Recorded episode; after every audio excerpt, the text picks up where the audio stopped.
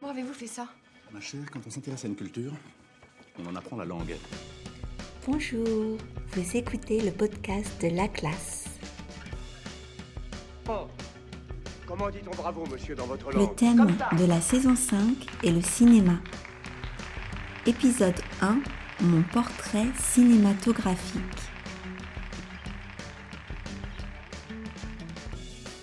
Et voilà. Si vous écoutez ce podcast pour la première fois, bienvenue. Le podcast est produit une fois par semaine. Pour obtenir les transcriptions et accéder à des exercices interactifs qui vous permettront d'améliorer votre compréhension, d'enrichir votre vocabulaire et de consolider votre grammaire, devenez abonné premium sur laclassedestelle.com.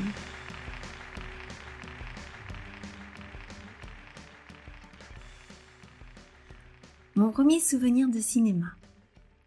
Mon premier souvenir de cinéma, c'est Blanche-Neige, que j'ai vue dans le petit cinéma de mon village, le Dauphin. J'ai été très impressionnée par la scène de la pomme empoisonnée.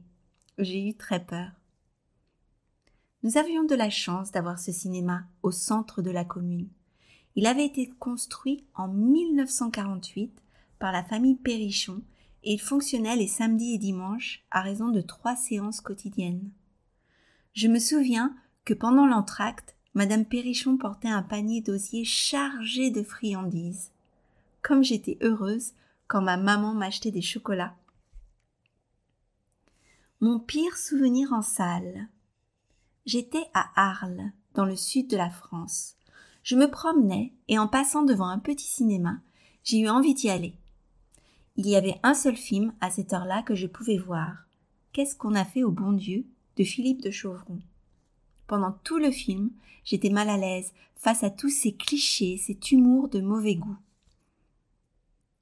Le film que j'aurais aimé voir au cinéma.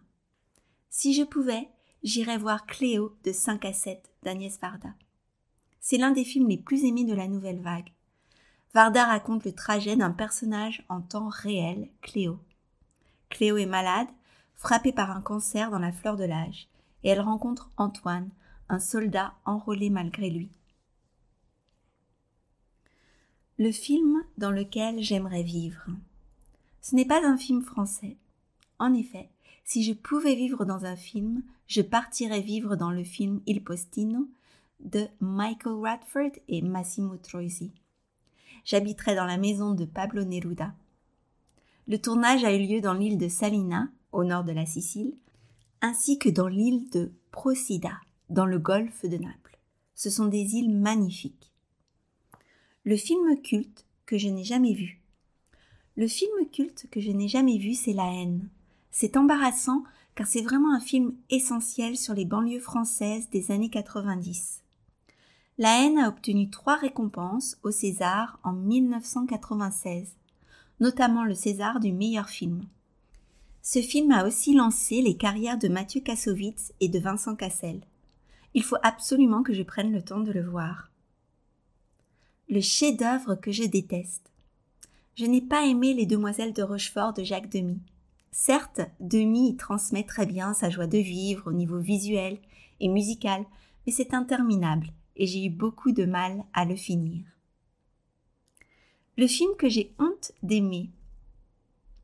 Les bronzés font du ski parce que c'est tellement fou et bête, mais en même temps tellement drôle. Le film que j'ai le plus vu. Le film que j'ai le plus vu, c'est Le fabuleux destin d'Amélie Poulain de Jean-Pierre Jeunet. La première fois, c'était lorsqu'il est sorti en salle en 2001, alors que je faisais mes études à l'université. Je me souviens d'être sortie du cinéma ravie. Depuis, je le regarde régulièrement. Ce film est vivifiant, chatoyant, c'est une carte postale animée. Bref, j'adore. Le film qui m'a fait le plus pleurer. J'ai beaucoup pleuré quand j'ai vu Amour de Haneke. C'est un film sur la fin de vie d'un couple. Jean-Louis Trintignant et Emmanuel Riva sont éblouissants et bouleversants. Haneke a obtenu la fameuse Palme d'Or du Festival de Cannes pour ce film. Le film qui m'a fait le plus rire. Il y en a beaucoup, mais je dirais Un air de famille de Cédric Clapiche. C'est un film adapté de la pièce du talentueux duo Jaoui Bakri et dans lequel ils jouent tous les deux. C'est une comédie amère, en huis clos, sur les joies et les déboires de la famille. Je trouve que les dialogues sont brillants et que les acteurs sont époustouflants. Le dialogue que je connais par cœur.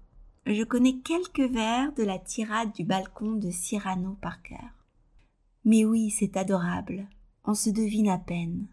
Vous voyez la noirceur d'un long manteau qui traîne. J'aperçois la blancheur d'une robe d'été. Moi, je ne suis qu'une ombre et vous qu'une clarté. Le film que je conseillerais à mon meilleur ami.